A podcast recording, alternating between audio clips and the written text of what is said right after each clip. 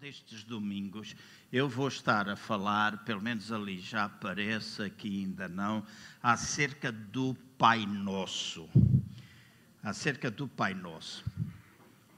Esta é uma oração que parece que muitos cristãos criaram aversão uh, num sentido amplo da palavra, criaram alguma aversão por causa dela ser usada de uma forma repetida, sem qualquer compreensão daquilo que está escrito aqui, que faz parte de um ensinamento que Jesus trouxe. Provavelmente nós podemos chamar o Pai Nosso a grande oração, e ela é, é em si mesma uma, um ensinamento que é capaz de produzir transformação na alma do ser humano, porque está nela contido todas as coisas que são necessárias para a nossa para a nossa vida. Então, eu vou pedir aos irmãos para fazer o favor de ficar de pé, é só mais um bocadinho, e nós vamos orar o Pai Nosso. E aquilo que eu vou pedir aos irmãos é para que uh, não o façam uh, com uma vã repetição, não é? Como Normalmente, as pessoas que são católicas romanas o fazem, repetem o Pai Nosso, mas não compreendem, a maior parte delas não compreendem o que é que elas estão a dizer. Mas nós temos revelação, e ao longo destes domingos, eu vou evitar pregar mas ensinar. E eu, quando digo pregar, é quando eu vou ir para baixo e meto-me com vocês e faço, mas vou procurar ensinar, ou seja, vou tentar ficar aqui de maneira que, ao receber, vou tentar, né? não estou a dizer que vou ficar, mas vou tentar. Mas aquilo que eu quero é que os irmãos possam, e a minha oração tem sido para que os irmãos possam captar o ensinamento e trazer esta oração para a vossa vida com compreensão e revelação. São coisas também diferentes. Quando nós temos conhecimento, a nossa mente fica cheia. Né? O conhecimento normalmente enche-nos a mente, a revelação enche-nos o coração. E a Bíblia diz que é do coração que precedem as saídas para a vida. Então, eu estou a dizer que é importante trazer esta oração para a nossa vida com conhecimento, mas ao mesmo tempo com revelação. E eu espero uh, que muitos de vocês, e não digo isso com vaidade, não digo isso pensando que sou melhor do que quem quer que seja, nós somos irmãos e irmãs em Cristo Jesus, mas eu estou crendo em Deus que muitos de vocês vão ouvir coisas pela primeira vez e que os vai pôr a pensar em muitas coisas que às vezes nós dizemos ou pensamos em relação a outros, em relação à igreja, em relação à nossa própria vida e etc. Ok? Então, nós estamos todos de pé, eu vou liderar e os irmãos vão seguir-me. Essa oração, para quem não a conhece, está em Mateus 6, versículo 9 a 13 há também noutro Evangelho, mas eu vou usar, claro, vou usar uma das traduções, provavelmente aquela que os irmãos mais conhecem e a forma como ela é mais citada, né? Portanto, diz assim que nós devemos orar assim. Vamos, eu digo e os irmãos repetem. Pode ser? Pai nosso, Pai nosso que estás nos céus, santificado seja o teu nome. Venha a nós o teu reino, seja feita a tua vontade, assim na terra como no céu. O pão nosso de cada dia nos dai hoje. E perdoa-nos as nossas ofensas, assim como temos perdoado a quem nos tem ofendido e não nos deixes cair em tentação, mas livra-nos do mal. Pois teu é o reino, o poder e a glória para sempre. Amém? Amém. Os irmãos podem fazer o favor de ficar sentados. Antes de mais, eu gostava de dizer que esta oração ela está integrada dentro do contexto daquilo que nós conhecemos como o Sermão do Monte, uh, o ensino que Jesus deu a seus discípulos, que deixou para nós, e esta não é uma palavra única e exclusivamente para aquele tempo, mas é uma palavra que nos atinge também a nós. E é uma palavra, ou seja, Mateus 5, Mateus 6 e por aí fora, dentro daquilo que é o Sermão do Monte, ou a Sermão da Montanha, é ensinamento, são ensinamentos universais, são ensinamentos para todas, escutem bem, todas as pessoas. Nós muitas vezes pensamos que este ensinamento era um ensinamento só para os. Vou subir, que era só para os discípulos. Que era um ensinamento só para os discípulos. Mas este ensinamento ou esta oração não era só para os discípulos. Porque se fosse só para os discípulos, só eles a iriam fazer e nós não.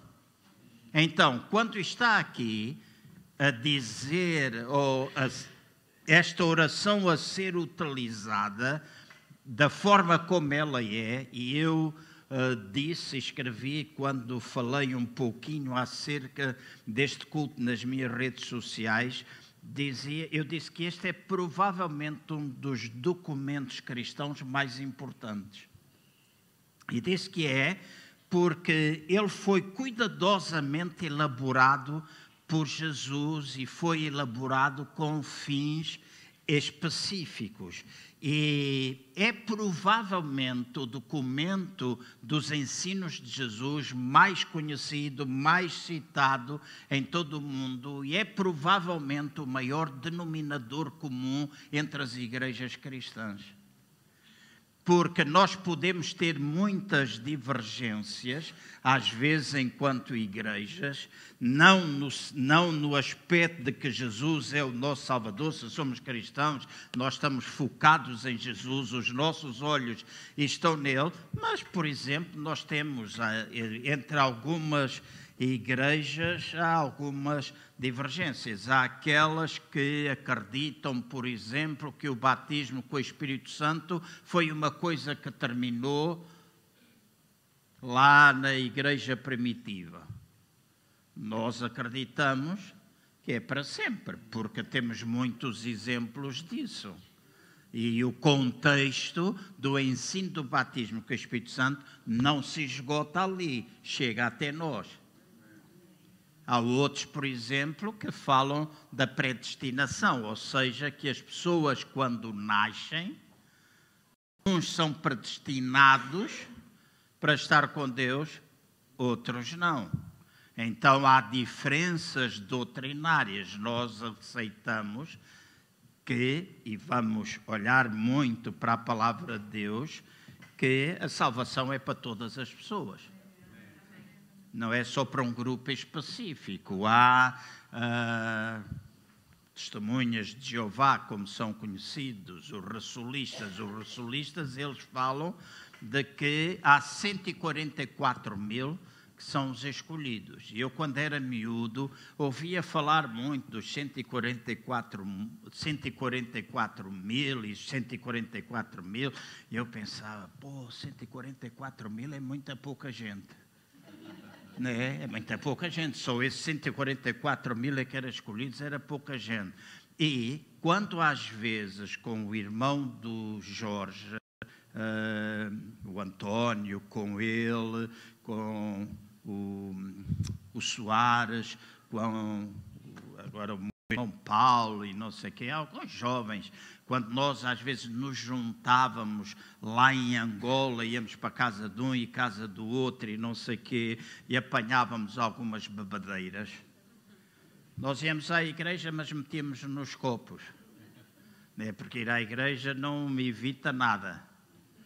Né? Então, a gente apanhava, eu lembro-me, eu tinha desenhado a mobília do meu quarto e a cama do meu irmão estava assim, era rasteira, a minha cama estava feita aqui por cima e eu tinha de subir uma escada para ir para a parte de cima, fiz mesa no meio, essas coisas todas. Fui eu que desenhei e os meus pais mandaram construir. E eu lembro-me que às vezes chegava à casa mais para lá do que para cá, e quando eu tentava subir a escada eu não conseguia. Eu lembro-me de ficar pendurado na cama. Estou a falar uma história verdadeira. Lembro-me de ficar pendurado na cama e eu fazia esta oração. Eu fazia esta oração porque o ensino que eu tinha recebido era um ensino, às vezes, que se a gente cometesse um pecado, íamos parar ao inferno que o inferno estava, se a gente fosse ao cinema, íamos para o inferno, se nós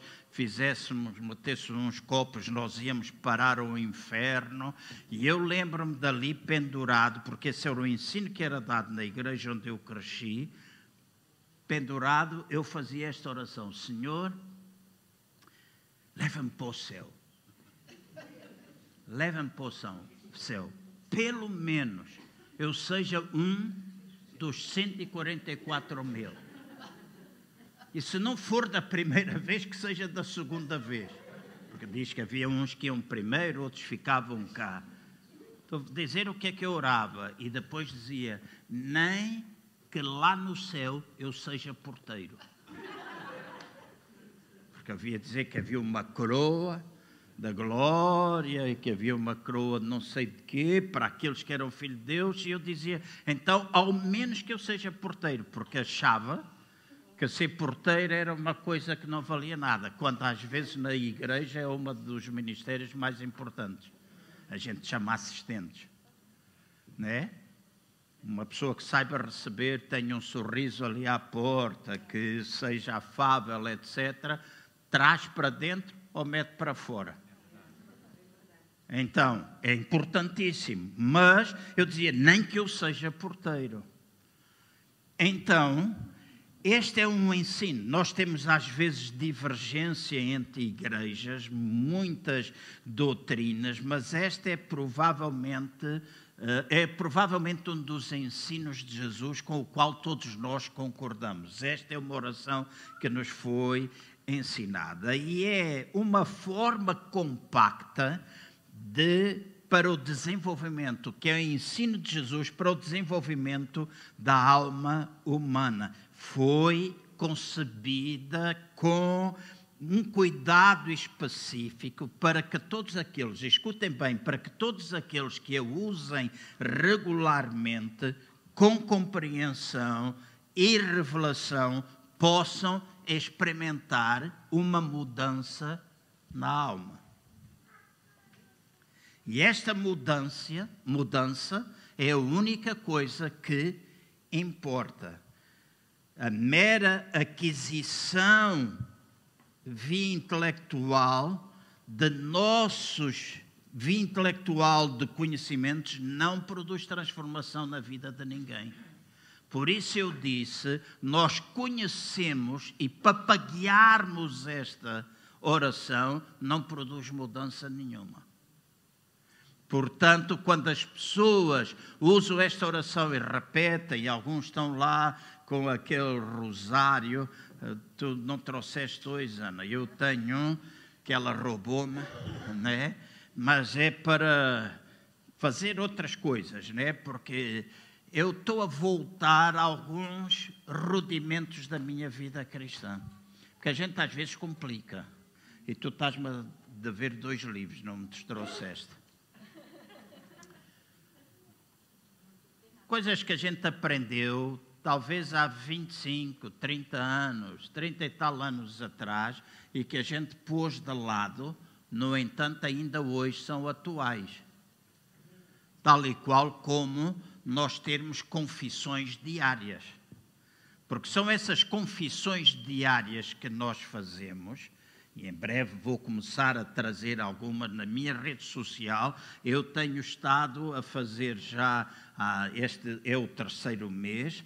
Durante um mês eu fiz acerca de quem nós somos, outra coisa acerca de, do que é que nós somos capazes e outra acerca daquilo que nós merecemos. Porque muitas vezes nós pensamos que não merecemos nada e eu tenho pedido, e há muita gente que o faz, já tomou nota no seu caderno e algumas pessoas às vezes mandam mensagem privada a dizer: Pastor, eu não pude assistir os últimos dois dias, por favor, mande-me lá aquelas duas. E há alguns relatórios que estão a chegar até mim de pessoas que estão a experimentar transformação nas suas vidas. E é assim, nós sabemos que a palavra de Deus opera. E opera se nós a tivermos dentro de nós. E como é que nós metemos cá dentro? Através daquilo que nós lemos e acabamos por falar e queremos, porque é assim que a fé opera. A fé opera quando nós lemos, quando nós cremos e quando nós fazemos e falamos. Então, essa é a maneira da fé operar na nossa vida. Então, se nós queremos agir em fé e lemos simplesmente, mas não falamos. Ontem estava a dizer à Ana, porque à noite eh, eu sigo um, um, homem que é o Dr. Funini, eu não sei o que, que é, faz muitas brincadeiras e tem coisas muito engraçadas. E apareceu-me um grande, um fulano que faz muitas formações, uh, chamado uh, Máximo acho que é Máximo Forte, não sei se alguns estão daqui de empresas e o conhecem, Máximo Forte. E o Máximo Forte escreveu, eu vi um post dele que dizia que uh, não tarda muito, e ele estava a falar para os angariadores uh, de casas, não é assim, as pessoas trabalham em imobiliárias, ele dizia, não tarda muito em que nós vamos angariar muito mas vender pouco. Não tarda que nós vamos angariar muito e vender pouco. Depois eu pego noutro post dele, apareceu-me um pouquinho mais à frente, quando eu estava ali a fazer o scroll, e apareceu ele a dizer assim: o pessimismo é das piores coisas no tempo da crise. O pessimismo nunca venceu uma crise. Eu disse para Ana, vou mandar uma daqueles bonequinhos de boca aberta e vou perguntar se, ele, se foi ele que escreveu o post anterior. Porque se o pessimismo não venceu uma crise, e às vezes nós obtemos aquilo que nós metemos cá dentro, segundo a nossa programação, assim nós vamos viver. Aham. Uhum. Verdade? Eu disse: primeiro pensamento dele foi: não tarda muito, nós vamos angariar muito e vender pouco. Então ele está a criar mentalmente a ideia que nós estamos a entrar numa crise, que vai se angariar muitas casas e que se vai vender muito pouco. Ele está a criar. Mas depois diz: o pessimismo nunca venceu uma crise. E o que é que ele está a ser da primeira vez? Otimista? Pessimista? E tu podes pensar de uma maneira e de outra. E nós cristãos, às vezes, andamos desta forma.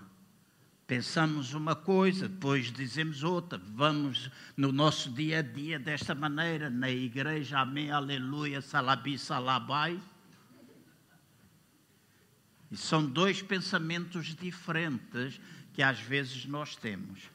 Então, oração do Pai Nosso é uma oração que eu e vocês podemos trazer e não tem problema, porque eu sou católico, apostólico. E tu também és. Hum? Então, não tem problema tu orares esta oração, desde que faças com compreensão e com revelação. Volto outra vez a dizer, com compreensão e com revelação.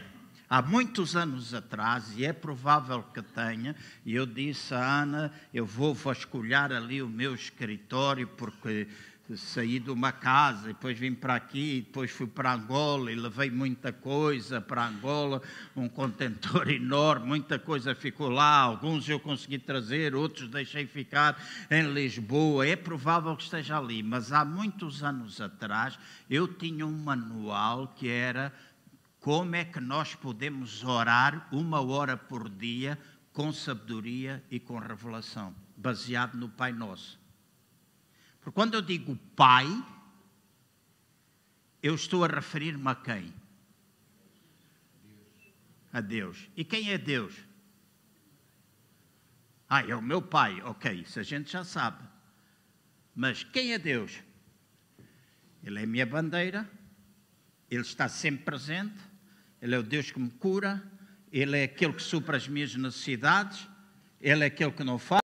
Ele é aquele que protege, Ele é aquele que vai adiante de mim. Então, quando eu digo Pai, eu tenho de pensar em tudo isto, que é aquilo que compõe ou que está associado ao nome do meu Pai. E uma das coisas que eu estou a começar a compreender, e que agora, quando esteve aí o TED, falámos algumas vezes os três acerca disso é que se eu e os irmãos compreendermos que nós temos a vida dele dentro de nós, a vida dele dentro de nós destrói a morte ou tudo aquilo que é morte. Amém? E torna-se importante para mim e para vocês percebermos no momento da dificuldade, no momento em que financeiramente, por exemplo, a coisa não vai bem. É verdade que eventualmente pode existir uma crise, mas eu dizia, por que é que nós temos de pensar que angariamos e não vendemos? Vai sempre existir compradores e vendedores. E o meu pai, que toda a vida foi homem de negócio, ele sempre disse: Filho, é nas crises que a gente ganha mais dinheiro. Foi o ensinamento que ele me deu. É no tempo da crise que a gente ganha mais. Outra coisa que ele me ensinou foi todo negócio que levar água é bom. Era a ideia dele. Ele diz: os melhores negócios que a gente pode ter é aqueles que levam água. Agora pensem em muitos negócios que levam água. O pão que vocês comem leva água. Uhum. Os gelados leva água, o vinho leva água, o café leva água. O café, vender café, vender bicas, é provavelmente um dos melhores negócios nos cafés e nos restaurantes, etc. Porque o café tem um preço, agora eventualmente subiu, mas tem um preço. Água, e vende aquela coisa a 70 cêntimos, 80 cêntimos, alguns lugares um euro, outros um euro e meio.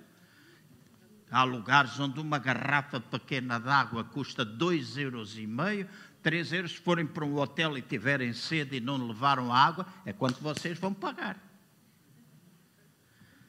Então, a oração do Pai Nosso é capaz de produzir mudança na nossa alma. Então, quanto mais nós analisamos o Pai Nosso, mais maravilhosa parece ser a construção desta oração, porque ela providencia um rápido crescimento espiritual para todos aqueles que estão suficientemente amadurecidos mas também de uma forma superficial para todos aqueles que, embora com um espírito mais simples, tenham necessidades e até supre necessidades e dar resposta a quem tem um espírito materialista.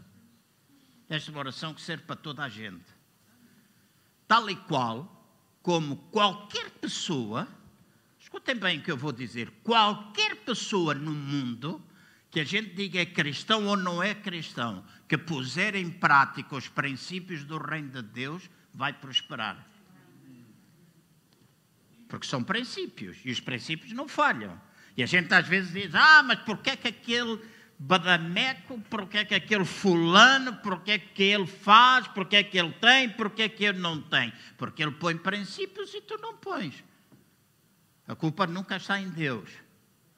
Claro, também não quer que tu te sintas culpado, mas eu estou aqui para te dizer que é importante nós pormos isto em prática. Então, Pai Nosso foi concebido para que nós entendamos estas coisas. E mais, o Pai Nosso também foi concebido de tal forma porque Jesus previu.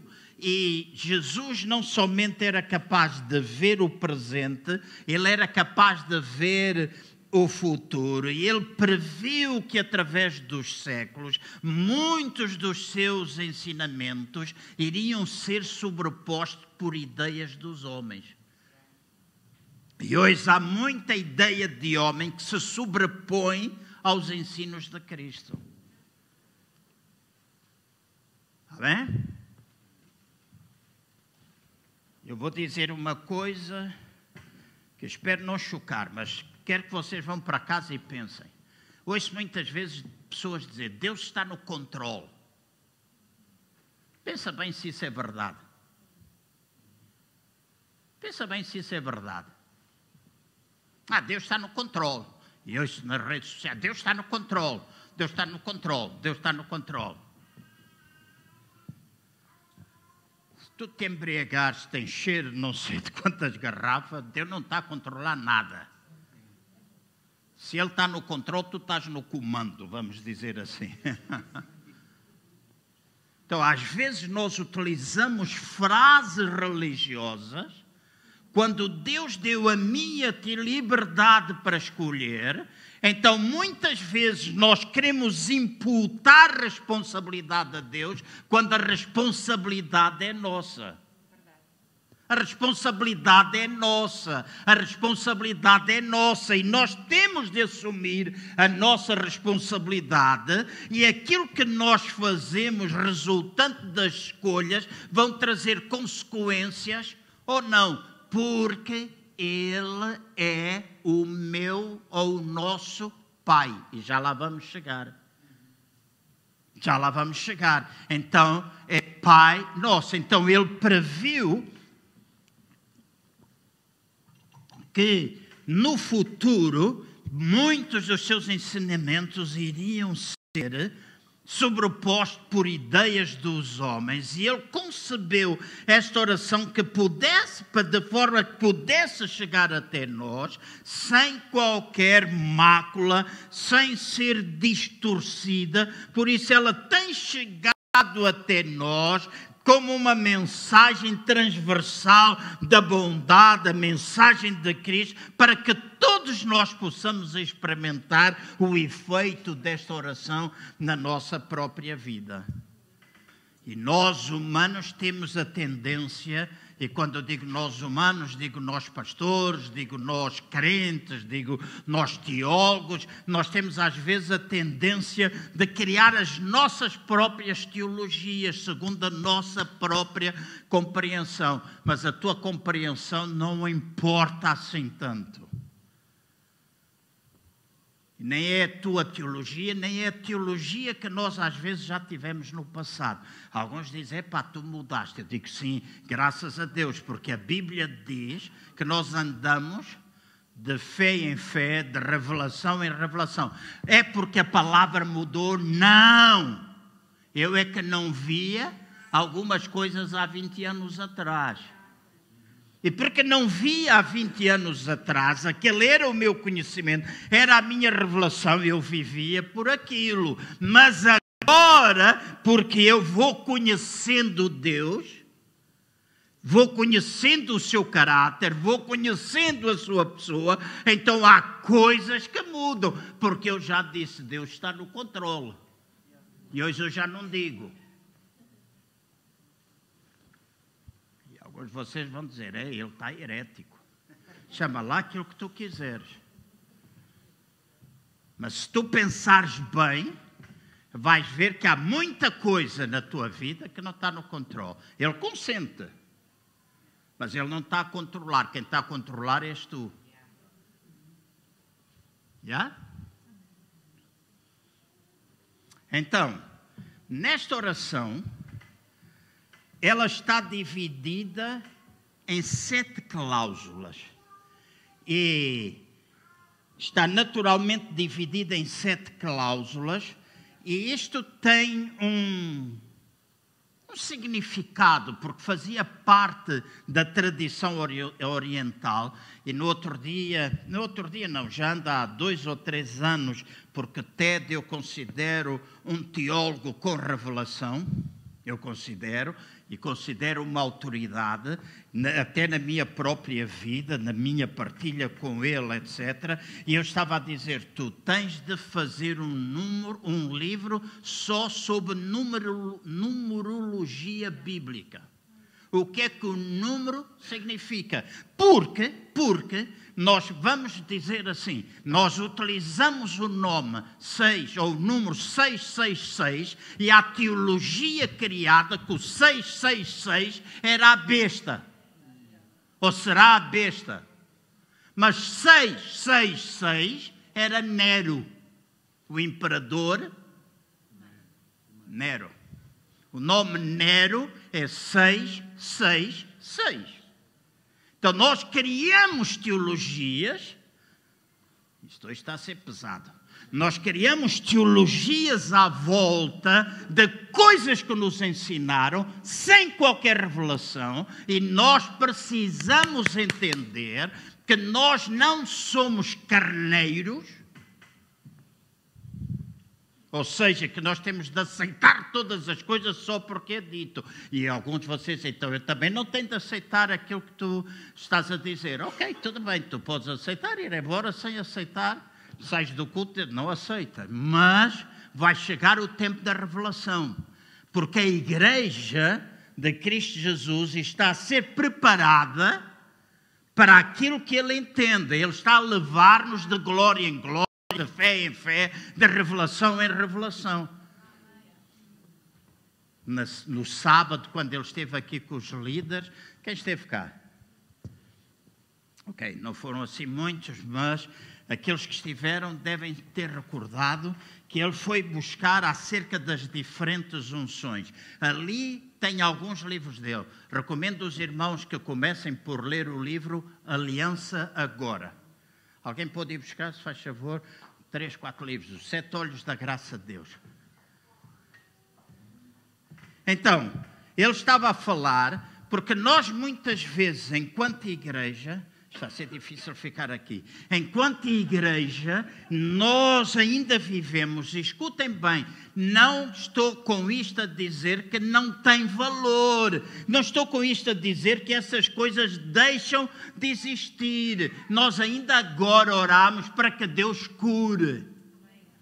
Mas nós não estamos numa época de revelação em que aqueles milagres sobrenaturais que varreram, segundo a graça de Deus, a igreja que também atingiu a cura, começou a varrer o mundo nos anos 40. E surgiram grandes evangelistas, Oral Roberts, uh, depois Jimmy Swagger, mais para a frente, e tantos outros, Benin, etc. Tanta gente debaixo da unção da e vimos muitos milagres. Obrigado, Cristina. Ok. Obrigado. Este livro, Aliança Agora, fala da diferença entre vivermos na velha aliança e vivermos na nova. E há uma grande diferença. Há crentes que vivem hoje segundo a velha aliança. E nós dizemos, ah, Mateus, mas pastor, está escrito em Mateus, Marcos, Lucas e João. A mim não me importa se está escrito em Mateus, Marcos, Lucas e João. Está escrito, é bom a gente pagar, não deixa de ter valor, não temos de aplicar, mas quero que vocês saibam que Mateus, Marcos, Lucas e João não é o Novo Testamento. Nós chamamos os livros do Novo Testamento, mas aqueles não são livros do Novo Testamento. O Novo Testamento ou a Nova Aliança começou no ano 70, quando Jerusalém foi destruído, o templo foi destruído, foi aí que cessaram os sacrifícios e o sangue de Jesus passou a ter esse valor e que nos alcançou e que nós hoje celebramos aqui. Então, Mateus, Marcos, Lucas e João era uma pessoa do Novo Testamento, Jesus, que estava a falar para um povo do Velho Testamento. Então, nós precisamos ter revelação quando nós lemos algumas coisas que aqui estão escritas. Então, quando aqui esta oração está a ser feita, está a falar destas sete cláusulas e o número sete simboliza plenitude individual, significa perfeição. Há muita gente que entende isso, significa perfeição da alma individual, tal e qual como o número 12 significa perfeição do grupo. Então, são números que compõem esta oração, sete cláusulas, e alguns dizem não, há oito. Porque estou a ler, e há uma oitava cláusula, e agora vou dizer, não faz parte, por isso muitas Bíblias metem aquilo entre parênteses. Há muitas Bíblias que colocam isso entre parênteses. Quando está escrito, porque teu é o reino e a glória para todo o sempre, não faz parte do Pai Nosso original. E o importa é aquilo que está escrito no original.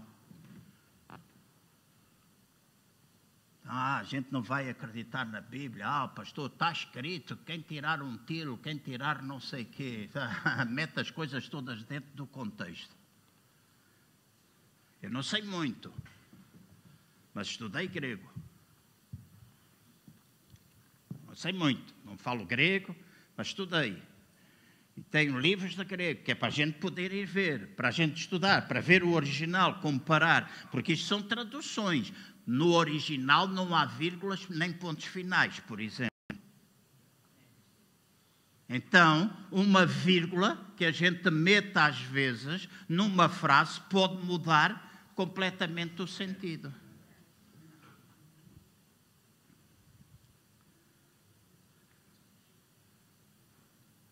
Quando estava lá aquele pecador na cruz, Jesus na cruz, dois pecadores ao lado um do outro, Jesus virou-se para um e disse: Na verdade, na verdade te digo hoje, e esse é o original, a vírgula está a seguir ao hoje e não antes do hoje, e estarás comigo no paraíso. E há muita gente que diz: Jesus morreu, foi para o céu. Mentira. Jesus, quando morreu, foi resgatar as chaves da morte e do inferno ao nosso inimigo. Depois de ressuscitar, foi quando os discípulos tentaram pará-lo e ele disse: Eu ainda não fui para o meu Pai, por isso não me retenho. Ou seja, ele ainda não tinha ido perante o Pai para apresentar o sangue da nova aliança. Mas há ali uma vírgula que faz crer que aquele homem, naquele dia, ia para o paraíso, mas é, é diferente eu dizer, na verdade te digo hoje, do que estar a dizer, na verdade, na verdade, hoje eu te digo, estarás comigo no paraíso. Uma vírgula pode mudar um sentido inteiramente de uma frase. Então, torna-se importante perceber estas sete cláusulas. Hoje eu só falo numa e vou falar rápido, porque não, por causa da introdução. É verdade, pensei nisso. Essa primeira cláusula, Pai Nosso, próxima semana vou ver se consigo falar em duas ou três. Duas consigo, três. Vou ver se chego lá. Então, esta afirmação em si mesmo constitui um sistema de teologia bem claro e bem completo. Ele estabelece de uma forma clara e distinta a natureza e o caráter de Deus. E aqui se torna bem claro que nesta afirmação da natureza e caráter de Deus, resume toda a verdade do ser, e aqui está escrito tudo aquilo que eu preciso saber e tu precisas saber acerca de Deus, de mim mesmo ou de ti mesmo, e acerca do nosso semelhante.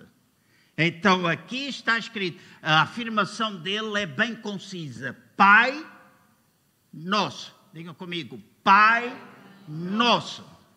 Então, nesta cláusula, escutem, Nesta cláusula, ele estabelece de uma vez por todas que a relação entre Deus e o homem é uma relação pai-filho.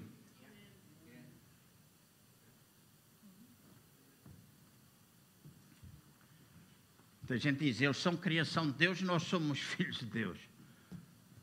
Todos nós somos criação dele. Então, a relação que aqui fala de Deus comigo e Deus contigo é uma relação pai-filho. E eu sei que há pais cruéis e que fazem coisas que não devem fazer para com os seus filhos, mas também sei que Jesus afirmou assim: se vocês sendo maus sabeis dar coisas boas aos vossos filhos, quanto mais o vosso Pai Celestial dará coisas boas a todos aqueles que lhe o pedirem, entre os quais o batismo com o Espírito Santo, e também menciona isso. Então a relação dele comigo é uma relação de pai filho. E neste tempo presente, em que nós pensamos, ok, o que temos de viver é outra vez naquilo que está lá para trás, naquilo que ficou para trás, da 15, 20 ou 30 anos atrás, essas coisas, quando Deus revela algo novo, não deita nada fora. Então a revelação dos milagres, da operação do poder de Deus, nós não deitamos fora, mas temos de saber o que é que Deus está a falar hoje e agora.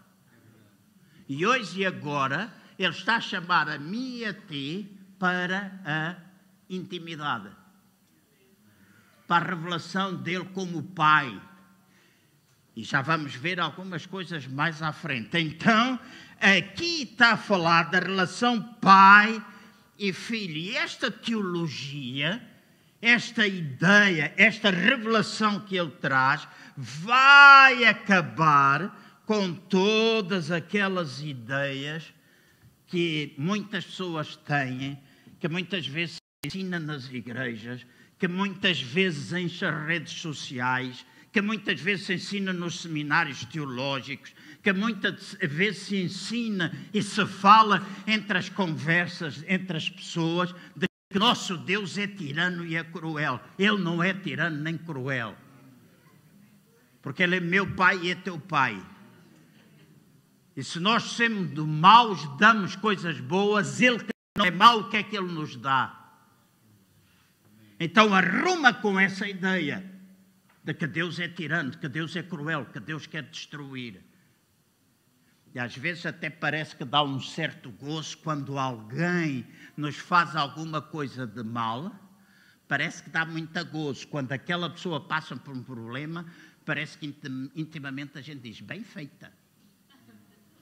Bem feita, tu vais pagar, estás a pagar. Ele é tão filho como eu. Uhum. Talvez está a fazer más, escolhas, talvez está a semear coisas, talvez vai colher consequências daquilo que ele faz. Mas é tão filho como eu, como tu. Então, meu pai ama-me a mim e ama aquela pessoa. Há pessoas que eu escolho não me relacionar intimamente. Gosto de falar a toda a gente, né? abraçar toda a gente, dar beijinhos a toda a gente.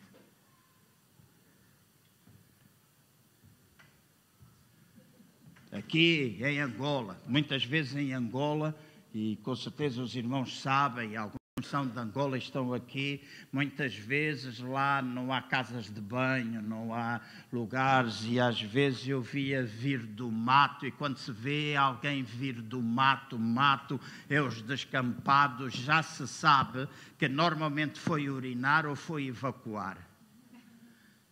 Que lá em Angola se diz assim: foi fazer as necessidades menores e as maiores. Então, as menores é urinar, as maiores é, como se diz lá, cagar. Junto à embaixada portuguesa, lá em Luanda, fica na Avenida de Portugal, tem lá uma árvore, perto da embaixada, que tem um grande cartaz a dizer proibido mijar e cagar aqui. Esses são termos que se utilizam. Então, as necessidades menores e as necessidades maiores. Então, quando alguém vem do mato, eu digo, ele veio das necessidades maiores ou menores. E às vezes via o pastor, grande abraço, grande aperto da mão, e a gente pegava na mão e às vezes estava. ah, aleluia. Mas eu nunca deixei de abraçar, nunca deixei de apertar a mão, nunca deixei. E essa coisa do álcool gel eu já uso há muito tempo. Quando entrava no carro, não metia. Porque algumas vezes fazia assim, inadvertidamente. Dois dias depois, borbulha, franco, inchado, lá vinha fucidine para puxar aquela porcaria para fora. Então, o que eu estou a dizer é que qualquer pessoa é meu irmão e com qualquer pessoa nós podemos relacionar. Há umas que nós escolhemos não, porque intoxicam a nossa vida. Mas só porque intoxicam a nossa vida, eu não lhes vou desejar mal. Eu quero que Deus os abençoe, os faça prosperar e que eles sejam transformados, porque aquilo que eu quero para a minha vida também quero para a vida deles. Então, não tem. E isto implica muita coisa que à frente vamos ver quando diz perdoa as nossas ofensas como nós perdoamos a quem nos tem ofendido. Isto é forte. O perdão é fundamental na minha e na tua vida. Perdão é fundamental, mais do que aquilo que a gente pensa. Então, o nosso Deus não é um Deus implacável, não é um Deus cruel, como muitas vezes as pessoas falam. Ele é um Deus que se relaciona comigo e contigo como um pai amoroso. Então, esta oração estabelece a minha relação com Deus. Então, esta cláusula que estabelece a natureza de Deus, estabelece ao mesmo tempo a natureza do homem. Porque se nós somos filhos de Deus, nós temos de partilhar a sua natureza. E se Deus é espírito, nós também somos porque partilhamos da mesma natureza. E esta é, uma, é um princípio, uma afirmação cósmica, vamos dizer assim: tal pai, tal filho. Tal pai e tal filho. E às vezes eu olho para mim e às vezes fico chocado. Porque eu faço coisas eu conduzo como o meu pai conduz. E às vezes eu estou conduzindo poxa, o meu velho fazia assim. Por o braço. Ontem estava a dizer ao Eliseu, estou com o filho da mãe de um dedo. O meu pai tinha o dedo assim. Ah, não te dói? Não, eu faço, aperto. No outro dia estava a dizer, vou meter aqui umas talas, não sei se isto funciona para ficar, vai ficar direito. Vou andar aqui um dedo, uma semana com o dedo assim. Eu digo, pá, tanta coisa às vezes semelhante àquilo que é o pai. Às vezes a maneira de andar. O meu pai andava muitas vezes assim, eu ando assim. Ele, porquê é que andas com as vezes? Pá, não sei. Porque é tal pai, tal filho. Eu fico. tal pai, tal filho. Então, esta, esta verdade tem de estar gravada em mim e em ti E é impossível, porque nós temos a natureza dele, é impossível nós deixarmos de ser no nosso interior aquilo que nós recebemos dele pela natureza. Eu não posso ter uma roseira a produzir lírios, nem posso ter uma coelha a parir uma galinha. Certo? Então, se meu Deus é espírito, eu também sou espírito, mesmo que as aparências indiquem para o contrário. Mas às vezes é só aparência, porque o nosso Deus, ele é espírito. E eu quero aqui fazer uma pausa rápida para que nós possamos entender o progresso que nós estamos a fazer, o ensinamento que Jesus dá a este respeito. Ele, com uma cajadada, matou 99% da antiga teologia de um Deus vingativo. Então, quando nas redes sociais eu vejo gente a escrever coisas que atacam o caráter do meu Deus, eu bloqueio. Eu meto restrito. Eu não quero saber. Duas vezes, ou uma vez, uma ou duas, vá ao máximo. Eu me envolvi dizendo, fazendo um comentário, mas Deus não é assim. E as pessoas atacaram-me. Eu disse, então, da próxima vez vais ficar a falar sozinho e vais falar para aqueles que alimentam isso. E há dois homens pastores lá no norte que parece que o maior prazer que eles têm é ver as pessoas ir para o inferno. Estão sempre a atacar, sempre a atacar, sempre a atacar. E hoje nós, igreja, lidamos com problemas que não se lidava há 30 anos atrás. Certo?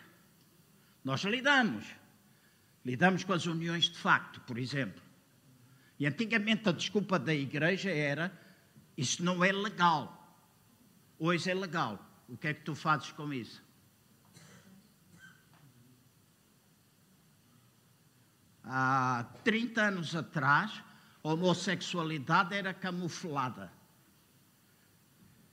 Domingo passado, quando saímos do culto, fomos ao Vasto da Gama comer uma salada mexicana. E qual não é o meu espanto? Toquei para a Ana e vejo um homem, um rapaz, não era homem ainda, rapaz, homem, rapaz, com aquelas botas que a gente vê na Zara brancas, com aquele salto alto, bom, calça branca, com meias até o joelho, depois uma saia curta, cachecol, punham um boné, estavam os beijos na boca, na fila, um outro rapaz, e ali estavam. Ontem fomos, porque ela não conhecia, aliás, eu não conhecia, já tinha passado. À noite, quando saímos depois do retiro, disse, vamos comer qualquer coisa leve, e fomos ao Mercado da Ribeira.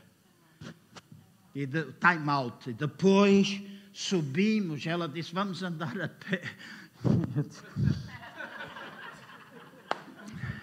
é um sacrifício.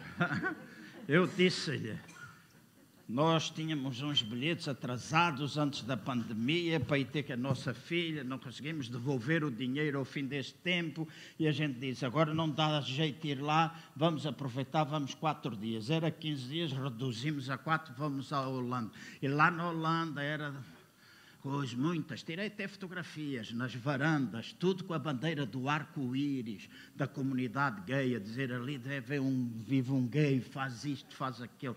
Ontem, lá embaixo, era monte, nunca vi tanto homem abraçado, de mão dada, a andar. Fomos cá acima ao mercado e eu fui buscar a Holanda, porque eu disse, na Holanda, por causa, e eu contei isso no meu relógio, que diz os passos e os quilómetros que eu ando. Andei em quatro dias 80 quilómetros a pé. E eu disse a ela, já andei para o ano inteiro. então, quando eu vi ontem dizer, vamos lá acima, eu disse, oh, Deus me livre. Não é porque depois aquilo tem aquelas subidas lá para ir, na Rua Garreia, aquela coisa, depois subir para o Liceu Camões, etc. Então, nós hoje lidamos com esse problema e não adianta nós queremos esconder a cabeça como a avestruz faz, abre um buraco, mete a cabeça lá dentro, deixa o rabo todo de fora e pensa que está escondido e que ninguém vê. Hoje é uma necessidade que nós temos de compreender. Eu vou fazer uma revelação aos irmãos que eu nunca fiz e ninguém sabe quem é, ninguém sabe. Mas quando nós estávamos em Alvalade, antes de eu ir para Angola, eu tive nove pessoas da igreja que estavam lá, frequentavam a igreja, eram assíduos, assíduos, dizimavam e falaram comigo que eles eram homossexuais. Nunca disse isso a nenhum pastor da equipa pastoral, nunca disse à igreja e sempre procurei amá-los e demonstrar amor. E a igreja precisa aprender a demonstrar amor com estas comunidades. É. Temos agora aqui no culto duas irmãs nossas que têm dois filhos homossexuais. E eu jamais sou capaz de dizer eles vão para o inferno. E eu falo, com um pelo menos eu falo regularmente. E eu tenho de demonstrar amor, eu tenho de dizer tu és amado, és de, tu és, Deus olha para ti, Deus cuida de ti.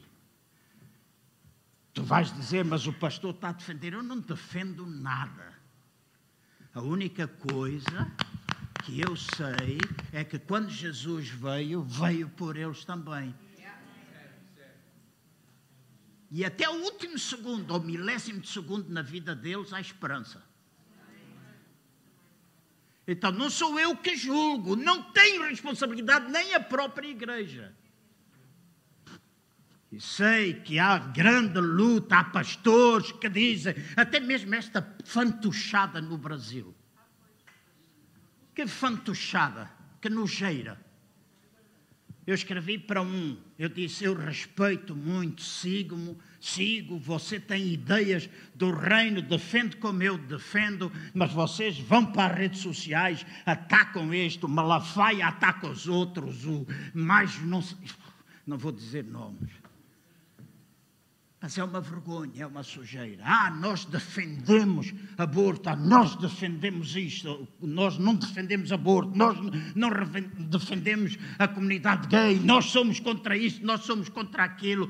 E eu pergunto, caraças, o Evangelho é um ensinamento contra ou um ensinamento das boas novas? Porque parece que nós somos mais contra as coisas do que a favor daquilo que a Bíblia diz que nós devemos ser a favor. E a Cristina usou essa palavra três ou quatro vezes, ou se calhar até mais, enquanto esteve aqui. Amor. Amor. Amor. O que é que é amor? Tens dúvidas? 1 Coríntios 13. Dissipa as tuas dúvidas. Dissipa as tuas dúvidas. Vai lá, lê. Então, eu sou chamado para julgar, sou não, sou chamado para pregar as boas novas. E deixa-me dizer, eu não tenho nada a favor ou contra, mas também não tenho problemas em me relacionar. Tive lá nove pessoas na igreja que eram. E ninguém sabia.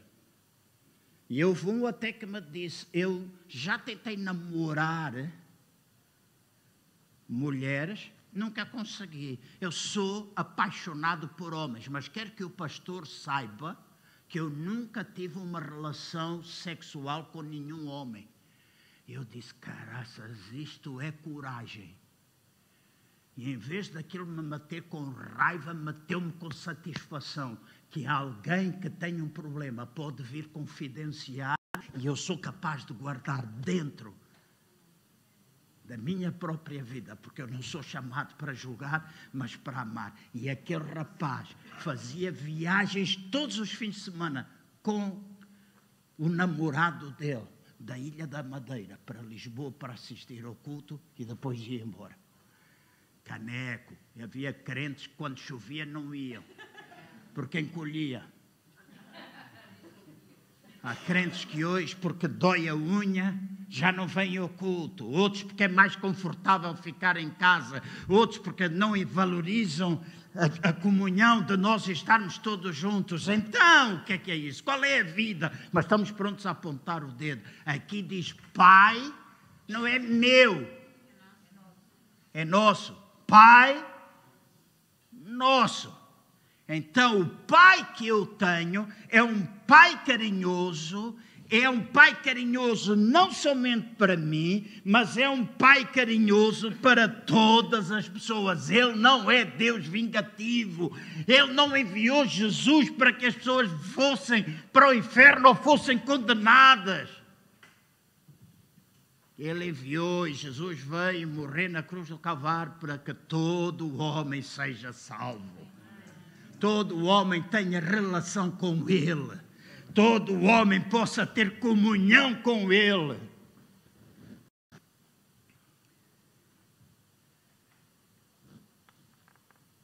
Se nós meditássemos um pouco no que é que isto significa, Pai Nosso, que Ele é um Deus carinhoso, muitas das nossas, e agora escutem, muitas das nossas dificuldades e das nossas, e das nossas enfermidades físicas e emocionais, e creio que a Cristina há pouco falou nisso, né, de Deus trazer cura física, Deus trazer cura emocional, e eu às vezes digo, a cura, a falta de cura emocional na vida das pessoas é que provoca as doenças físicas.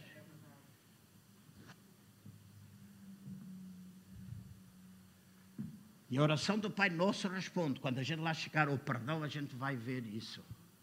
Então, aqui está a falar que se nós tivéssemos compreensão destas coisas, muitas das dificuldades que nós temos, muitas das enfermidades emocionais, físicas, seja o que for, desapareceriam porque todas estas coisas estão enraizadas no medo. E a causa que está subjacente a todos os nossos problemas é o medo. Medo.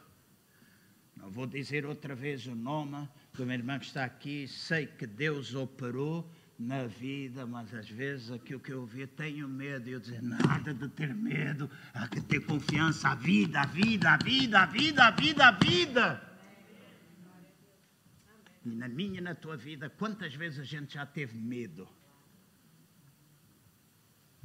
Quando eu estive em Angola e fiquei viúvo e morava inicialmente uma casa que onde eu esperava e tinha a Nocas, o marido, pensava levar a Rossana para lá e tinha então uma casa que arranjei, quatro quartos, tinha guardas, seis homens de metralhador lá tomar conta à noite, de vez em quando eu via. Tá, tá, tá,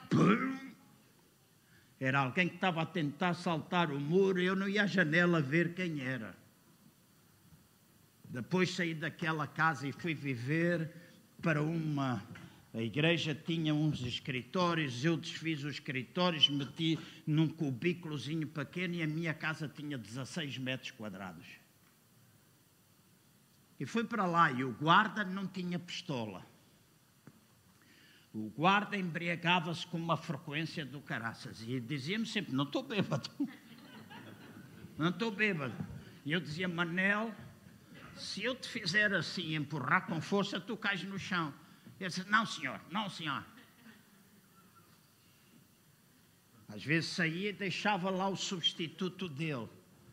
E quando eu chegava, queria, porque tinha de abrir o portão, tinha de buzinar, aquilo tinha cadeados por dentro, portão alto, mas aquilo não significava nada, porque eles subiam às árvores, entravam muitas casas, e a única coisa que eu dizia, Deus guarda, a porta para entrar dentro dos escritórios estava empanada há não sei quanto tempo, pedi para ir lá um carpinteiro, e eu, porque não sabia fazer, nem tinha lá aquela plaina. Eu encostava, fazia força e não fechava a porta. Então, se alguém empurrasse aquilo, entrava lá dentro. Se desse um murro com força na porta, desfazia. Então, quando eu fiquei lá naquela casa, eu vou dizer aos irmãos que eu passei tanta situação emocional que me leva hoje a compreender as pessoas que passam por problemas emocionais. Tive medo, tive ataques de pânico, tive noites que eu não dormi, tive alturas que eu deitava no chão e ia rastejar à janela porque eu via em cima da cama. Eu dizia, ligava para o Manel, mas não dizia nada. Faltava luz, tinha de ligar o gerador, o gerador não ligava automaticamente, eu tinha de ligar para ele para que ele ligasse o gerador para que tivesse luz, estava escuro que nem breu, rabinho apertado.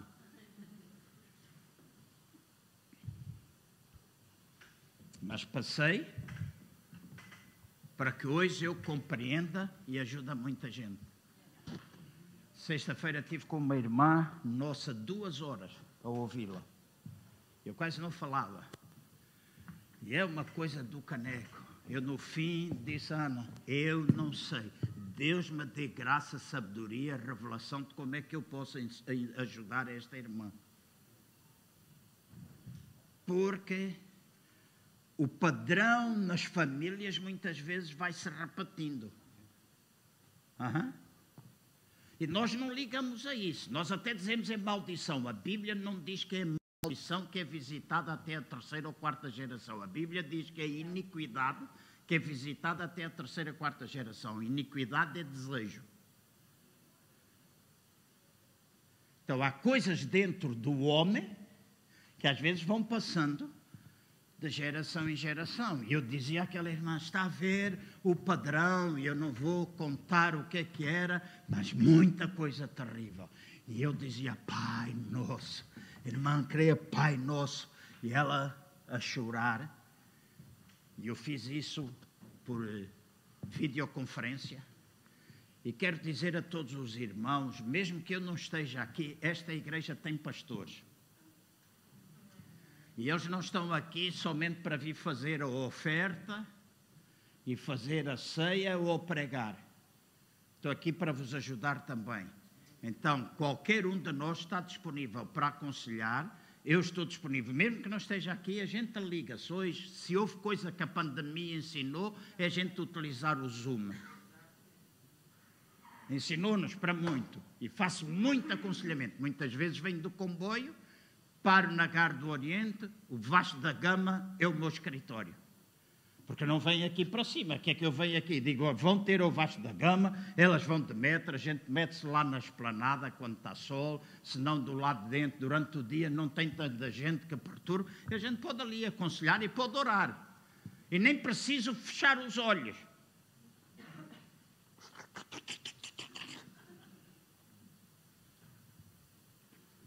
Oração é poderosa, de olhos abertos ou de olhos fechados. Então, enraizado, muitos problemas podem desaparecer se nós compreendermos e tivermos esta sabedoria que o nosso Pai está vivo, é, é amoroso, isso faria com muitos dos nossos medos desaparecessem. Então, esta cláusula a quem ele deu primazia é uma cláusula poderosa. E ele não diz meu pai, ele não diz orem assim, meu pai. Ele diz orem assim, pai nosso, nosso. É tanto meu como teu. É tanto meu como daquelas pessoas que andam aí na rua. Ele é pai. É a maneira como ele se relaciona conosco. Ele tem amor por toda a gente. Não faz exceção de pessoas. Não exclui ninguém.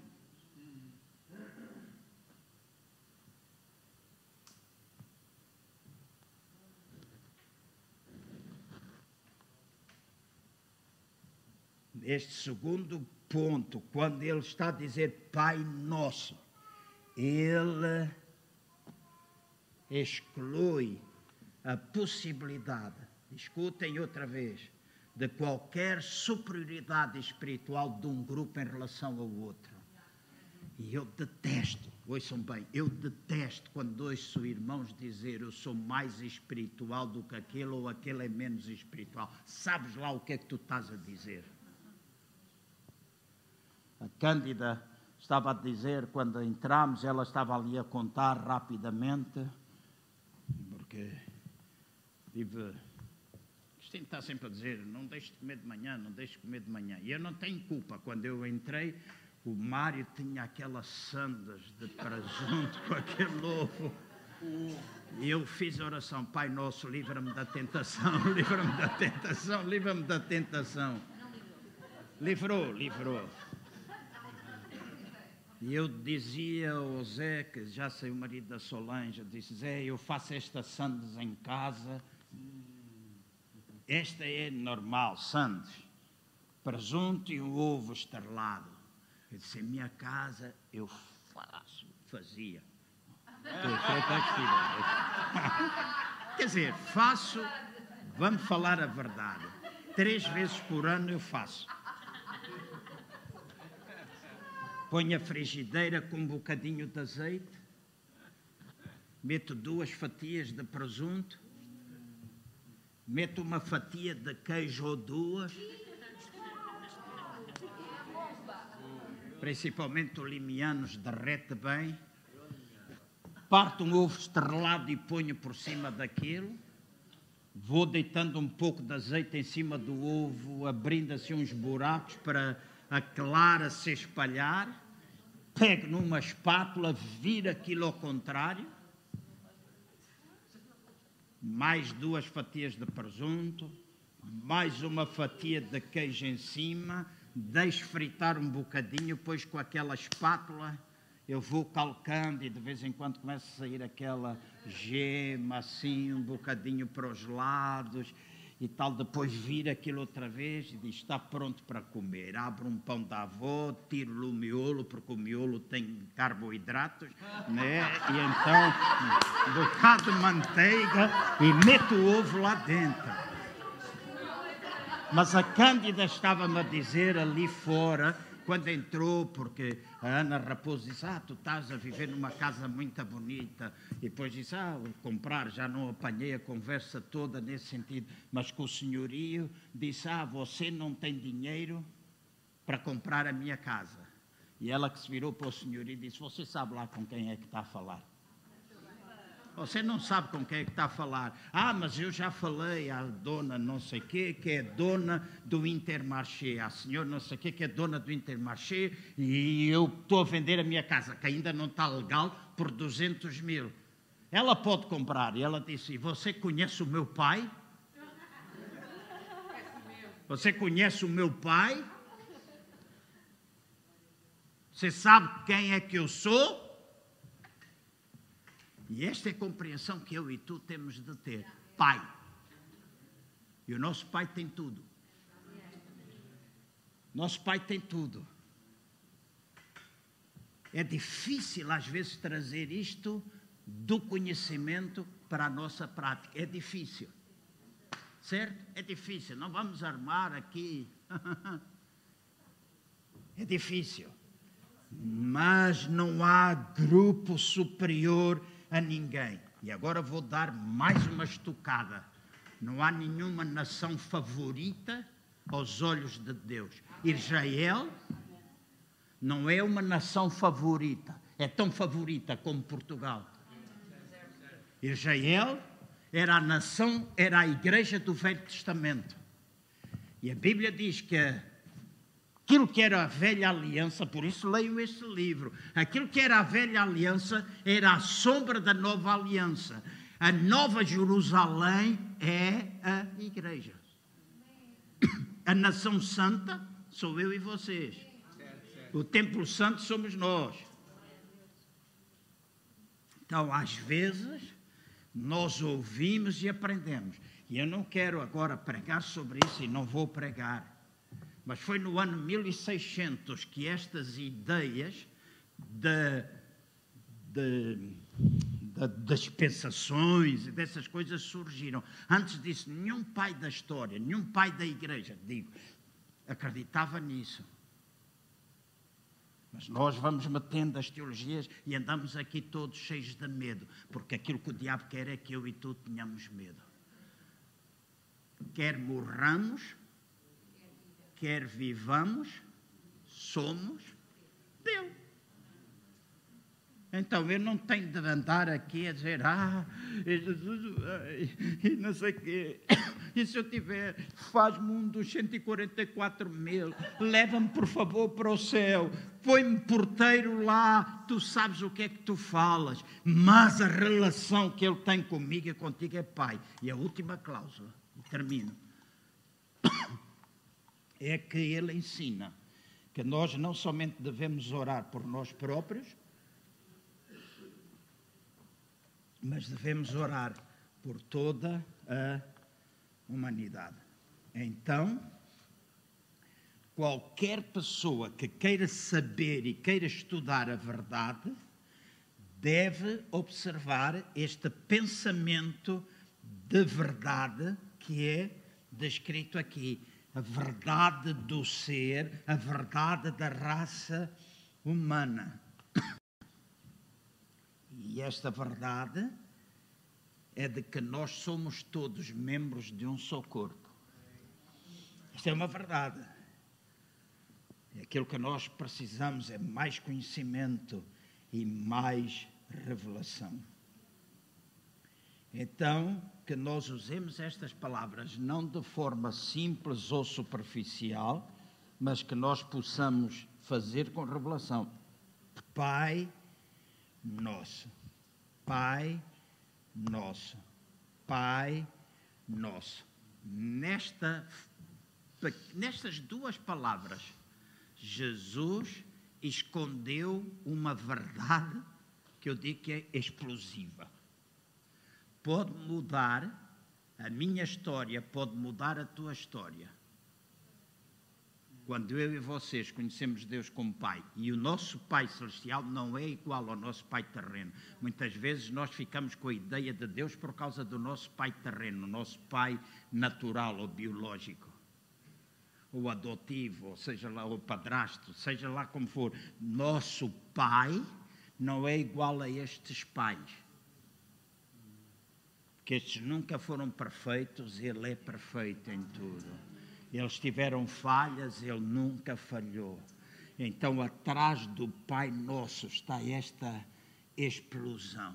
Então, e agora vou descer porque eu vou terminar. Então, esta semana, o meu desafio é que tu possas ir para casa e possas pegar em Mateus 6 e ler todos os dias o Pai Nosso. E quando lês todos os dias o Pai Nosso, e se quiseres fazer oração, pede Deus revela-me pelo teu Espírito Santo que é que esta oração quer dizer? Revela-te a mim como Pai. Se não queres pedir muita coisa, diz: Revela-te a mim como Pai. Quero conhecer-te como Pai. Eu sei que tu és amoroso, sei que tu és bondoso, tu és cuidadoso, tu velas por mim, tu não deixas de estender a tua mão na minha direção, os teus olhos não deixam de estar voltados para mim. Este é o Pai que a gente tem. Então não há nada, nada, nada